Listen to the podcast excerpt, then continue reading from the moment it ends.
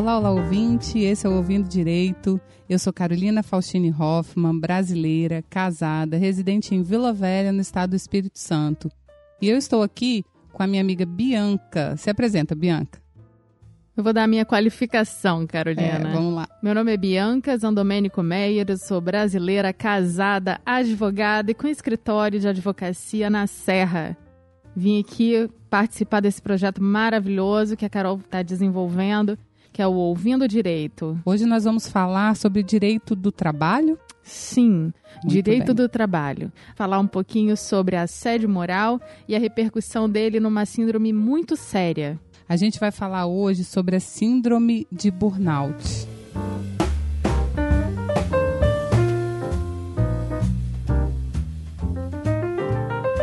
É uma síndrome que está assim em evidência, né? Por isso a gente resolveu falar sobre ela, porque ela tem algumas características muito peculiares com relação ao trabalho. Então, por isso que a gente vai falar dela hoje. É, nós vamos passar o assunto nós não vamos esgotar o assunto, né, Bianca? A gente vai falar assim de uma forma bem simples para que todos entendam e que pelo menos consigam identificar caso estejam passando por isso ou algum colega esteja passando por isso para poder fazer uma identificação superficial e a partir daí fazer uma identificação correta dentro do ambiente de trabalho, né? A nossa intenção não é esgotar o conteúdo, dizer todas as nuances sobre o tema que nós escolhemos falar hoje. Nossa intenção é explicar um pouquinho para o nosso ouvinte que existe um direito. E o direito hoje é o direito do trabalho, é tratar sobre a síndrome de burnout, que é uma síndrome muito séria, que aflige a muitos trabalhadores e eles, na maior parte das vezes, não se dão conta até que cheguem à sua etapa final. Isso. A gente quer lembrar também que esse programa é baseado numa legislação e no entendimento jurisprudencial da data da publicação dele, tá? Porque o direito tem muito isso, ele muda o entendimento ou ele altera a legislação. Então, se você estiver ouvindo esse programa muito depois que ele foi publicado, você precisa verificar se a legislação e o entendimento ainda continuam esses que nós estamos tratando aqui. Isso aí, a mutabilidade do direito. É a beleza dele. É, é, o poder que, que a gente tem de transformar. Nós vamos dar um breve resumo sobre o que é a síndrome de burnout, sem falar por enquanto do direito. Né? O que seria essa síndrome? Ela é um distúrbio psíquico de caráter depressivo, precedido de um esgotamento físico e mental intenso e que foi definido por um médico é, inglês, Herbert J. Freudenberg ele dizia que é um estado de esgotamento físico e mental cuja causa está intimamente ligada à vida profissional. Então a gente consegue resumir todo esse conceito no seguinte: é a síndrome do esgotamento profissional. Síndrome é um quadro instalado de uma condição. Ela vai decorrer do assédio moral. A síndrome de burnout ela é precedida pelo forte assédio moral. E a gente precisa explicar para vocês, então, o que é esse assédio moral. Ele diz respeito à diminuição do profissional, seja homem ou seja mulher. É, o, o empregado, ele é. A, a condição de empregado é reduzida. Como assim? O empregado, ele é sobrecarregado de tarefas, ele é exigido em demasia, ou seja, ele é excessivamente exigido. Ai, mas como que a gente vai saber se ele é excessivamente exigido ou se aquela profissão exige muito? A diferença é: olha para o lado. Seus colegas estão sendo exigidos da mesma forma que você? Na mesma quantidade que você? Com a mesma intensidade que você? Enquanto seus colegas têm que entregar 10 projetos num dia, você tem que entregar 15, 20 para satisfazer seu empregador? Então você está sendo, se isso acontece, você está sendo excessivamente demandado. Quando há diminuição do aproveitamento do profissional, o profissional, é, vamos dar um exemplo aqui bem simples. Profissional de ensino superior com pós-graduação específica numa área. Ele tem capacidade para desenvolver o contato com o público e gerenciar toda uma equipe. Mas por conta de uma política interna da empresa, esse profissional é posto para picar papel no canto da sala. Isso é a redução do aproveitamento do profissional. Você mostra a intenção final do seu empregador é mostrar para você que você não é importante.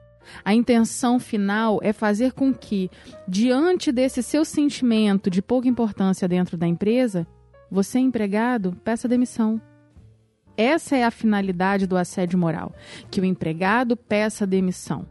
E diante de muitas ações de assédio moral, os, alguns empregados chegam a desenvolver a síndrome de burnout, o esgotamento profissional. Ela pode advir do assédio moral, né, Bianca? E ela pode advir de outros fatores também todos eles ligados a essa excessiva carga de trabalho, porque às vezes você não sofre um assédio moral, mas você se sente cobrado de uma forma porque o seu empregador te manda e-mails fora do horário de trabalho e quer que você retorne. Aumenta as suas, a quantidade de horas extras que você precisa fazer durante o mês para que você cumpra uma demanda que ele tem de clientes. Em vez dele colocar um novo posto de trabalho, ele te demanda demais de horário de trabalho. Criação de metas inatingíveis. Exigir metas surreais, né? Para que aquela política de coloca uma meta muito alta que a gente vai chegar num ponto mediano que vai ser maior do que se eu colocar uma meta menor que eles não vão ter a intenção de correr atrás dessa meta, né? Uhum. Então, assim, tudo isso tem que ser tomado cuidado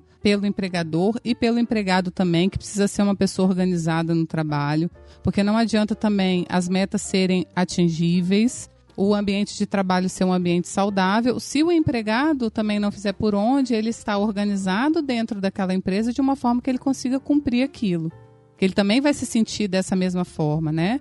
A gente vê que o empregador normalmente é o que exige e é o que faz com que essa síndrome dê o start, mas muitas vezes o empregado traz outras nuances da, da vida dele pessoal para dentro do ambiente de trabalho que faz com que ele se sinta dessa forma. Você tocou num ponto muito importante, Carol. Ambiente de trabalho sadio. O ambiente de trabalho sadio ele está relacionado não só a estipulação de metas atingíveis, não só a colocação de um empregado qualificado para exercer uma atividade também qualificada. O ambiente de trabalho sadio está relacionado também à forma de tratamento entre os empregados e os empregados e seus superiores.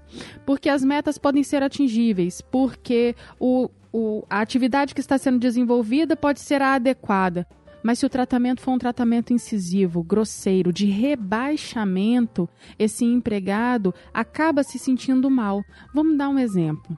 Quando o seu empregador vira para você e vai te perguntar: "O trabalho que eu te demandei ontem, você terminou?" Você responde: "Não, não terminei, por isso, por isso, por isso." Se a resposta do seu empregador for: mas você é um inútil. Você não sabe fazer isso. Não adianta eu te passar essa tarefa. Nossa, será que eu não posso contar com você? Isso vai além da, da equalização de número de tarefa e vai além da atividade em si desenvolvida. Passa também pela forma de tratamento.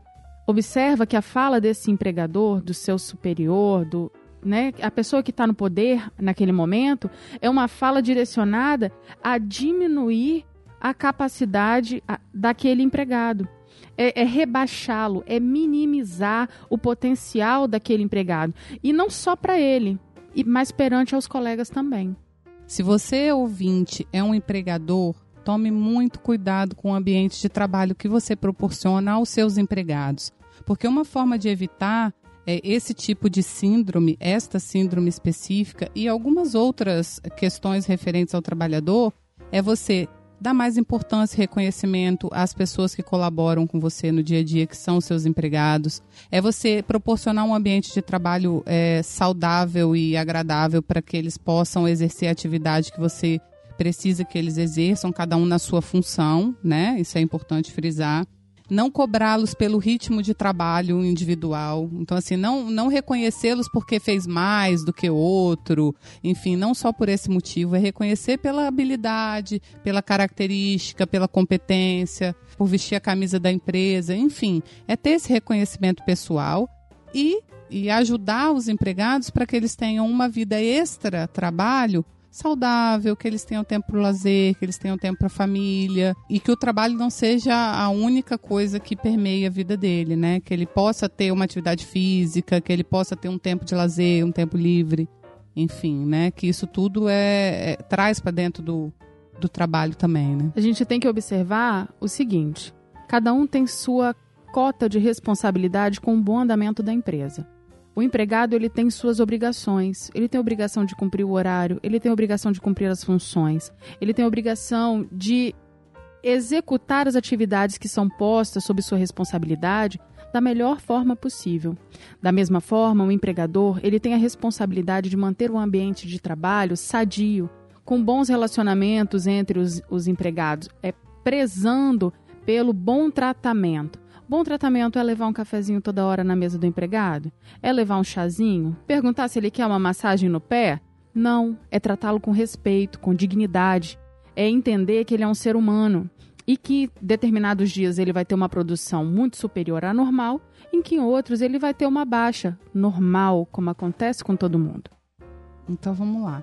Os principais sintomas da síndrome de burnout aí são médicos, tá? Psiquiatras. A gente fez uma pesquisa para elencar como que você pode identificar que você ou algum colega possa estar, porque esses sintomas não são só da síndrome de burnout, mas elas identificam também através da síndrome. É um cansaço excessivo, oscilações de humor, distúrbios com sono, dificuldade de concentração, memória enfraquecida, dores de cabeça, é, muitos relatos de, de síndrome de burnout.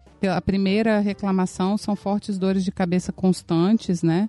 Problemas no estômago, que é o primeiro lugar onde o estresse afeta, são os problemas estomacais, e aquele sentimento de insegurança, de derrota, de, de, de estar diminuído ou de ser incompetente, né?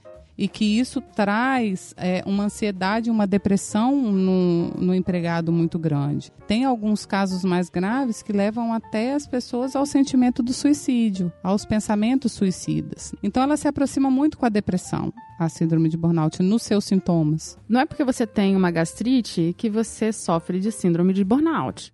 Não é porque você tem uma enxaqueca que você tem síndrome de burnout. Não, você pode ter um, um episódio isolado de uma coisa e de outra. O que ela está referenciando é que para a configuração da síndrome de burnout, e só quem vai poder efetivamente classificar a sua condição como síndrome de burnout é um médico psiquiatra, é um profissional da área da saúde, ela está querendo dizer que o conjunto de fatores leva ao entendimento que essa pessoa sofre com essa síndrome. Por que, que é importante, Bianca, classificar esses fatores como a síndrome de burnout? Na implicação da, da, da classificação, existe uma série de consequências jurídicas e trabalhistas dentro da empresa como um todo, para o empregado e para o empregador. Então, é muito importante que esse médico faça, que passe por um médico, que essa pessoa passe por uma avaliação psiquiátrica e que essa avaliação seja concisa na determinação de que aquela pessoa tem síndrome de burnout e que aquilo ali é referente ao profissional, ao trabalho, porque a síndrome de burnout ela é exclusivamente do trabalho. Tanto é que na classificação internacional de doenças, que a gente chama de CID, que eu acho que o trabalhador conhece melhor esse nome CID, ela é classificada como um fenômeno ocupacional. Ela é vista como um problema crônico e progressivo, né, do empregado, e ela pode levar entre um a cinco anos para ser diagnosticada, para aparecer.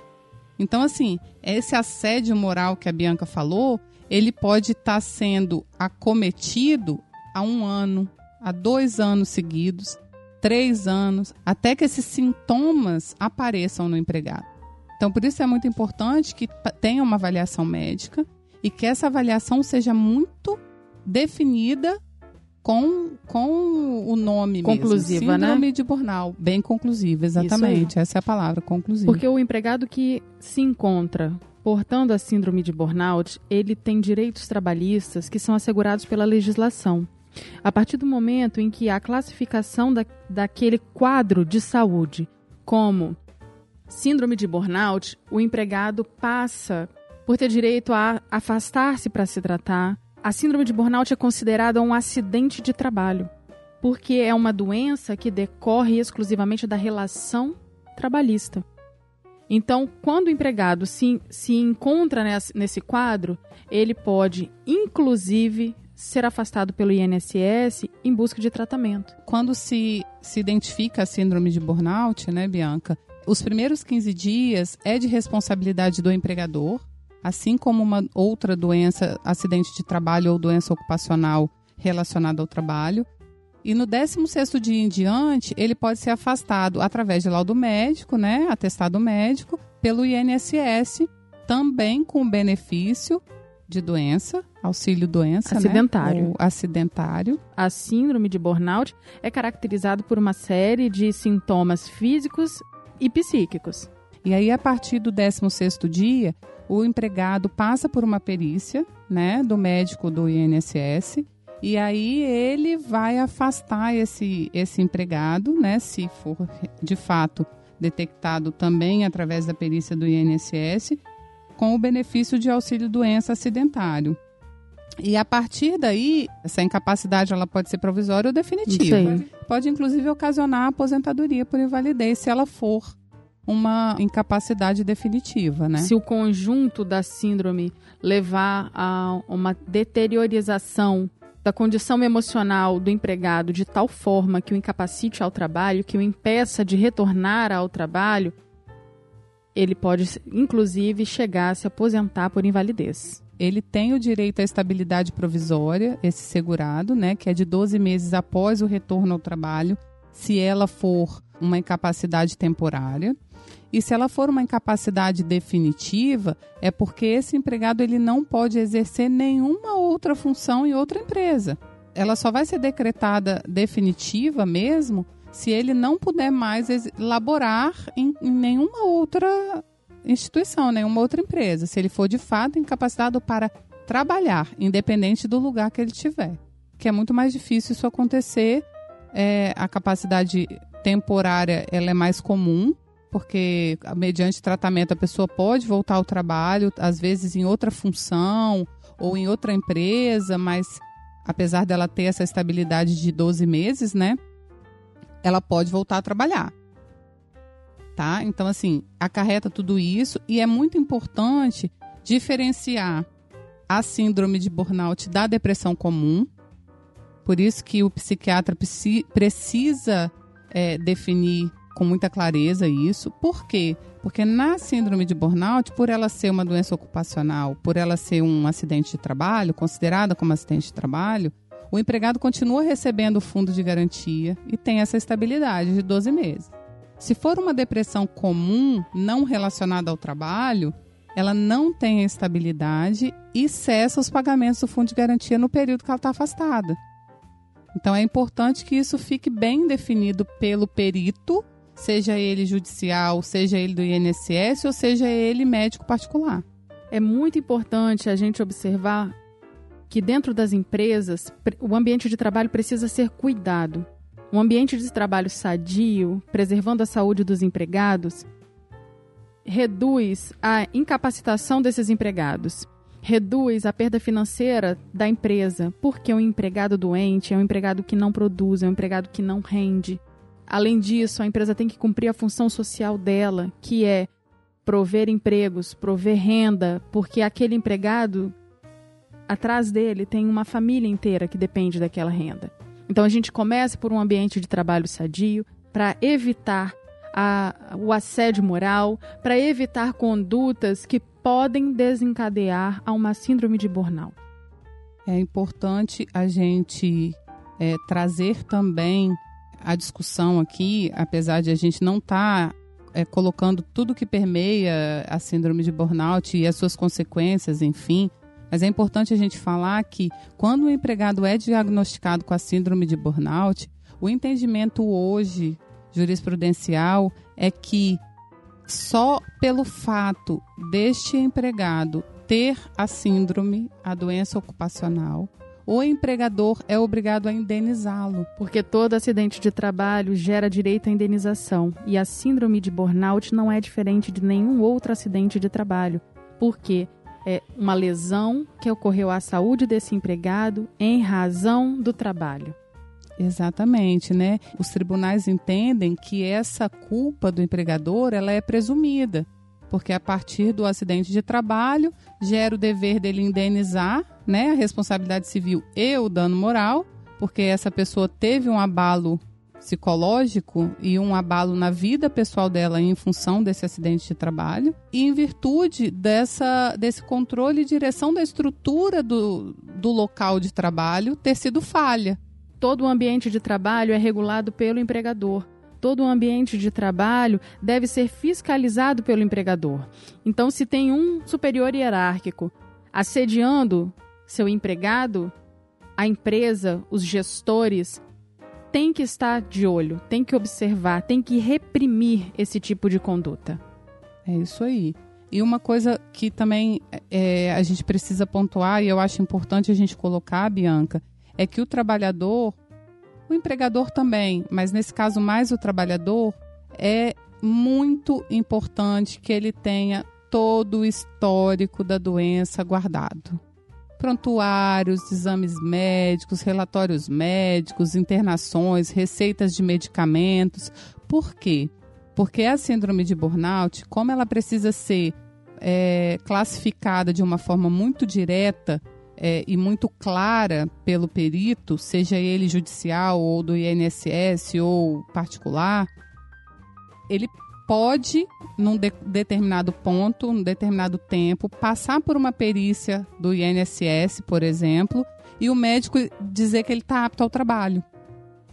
Ou o médico do INSS não identificar essa, esse período que ele está sofrendo e essas consequências que ele tem sofrido em função de que ele já não está sofrendo mais porque ele está fazendo tratamento. Vamos para uma explicaçãozinha técnica da área do direito. Mais do que você saber que você tem o direito, você tem que provar a existência do seu direito. E como nós falamos desde o início, a síndrome de burnout é um conjunto de elementos, é um conjunto de sintomas que se instalam. Se analisado individualmente cada sintoma, é capaz de não se classificar a situação do empregado como um doente da síndrome. O que, que acontece?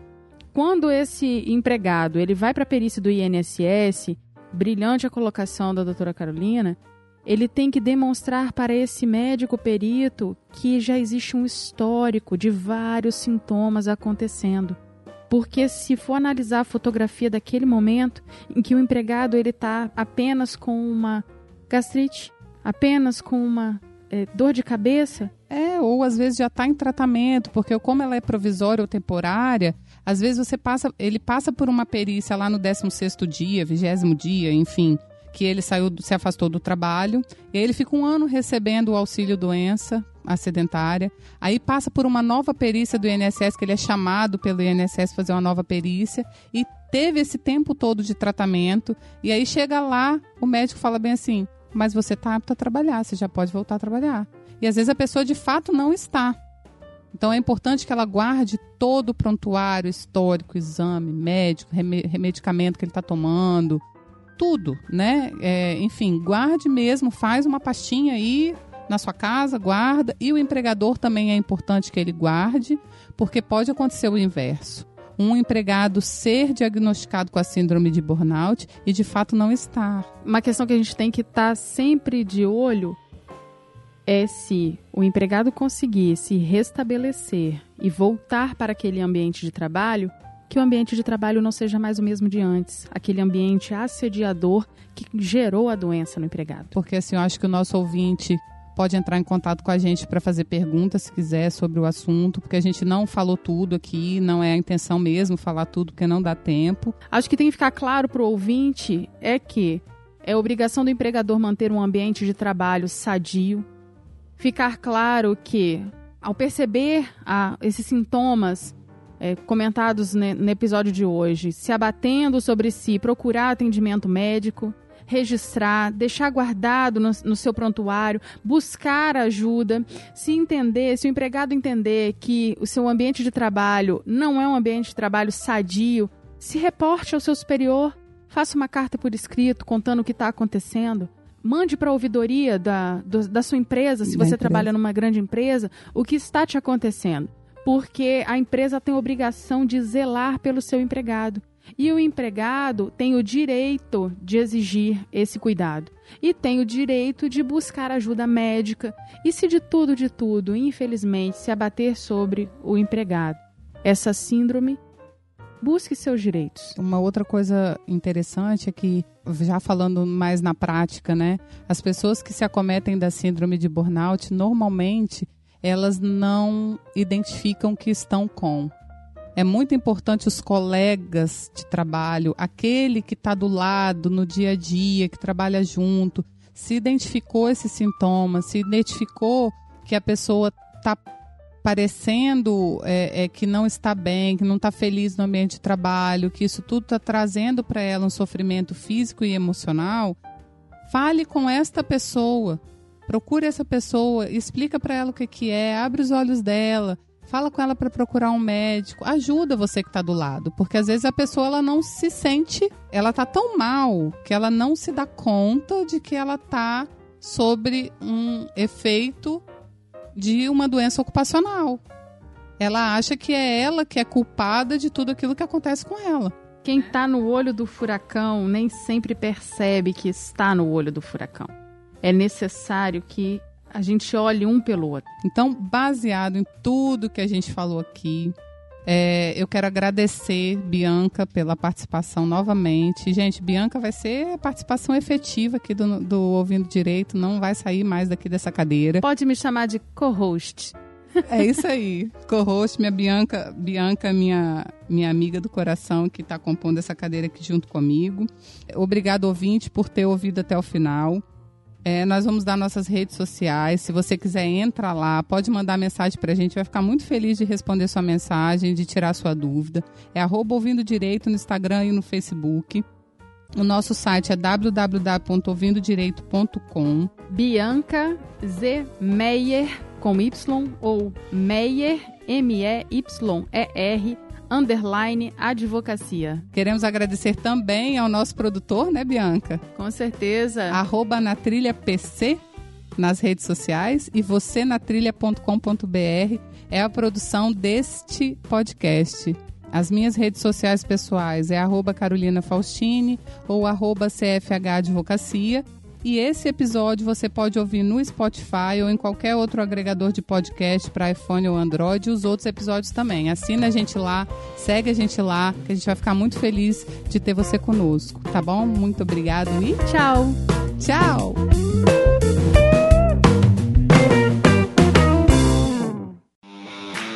Esse programa foi produzido e editado por Na Trilha, podcast Transmídia.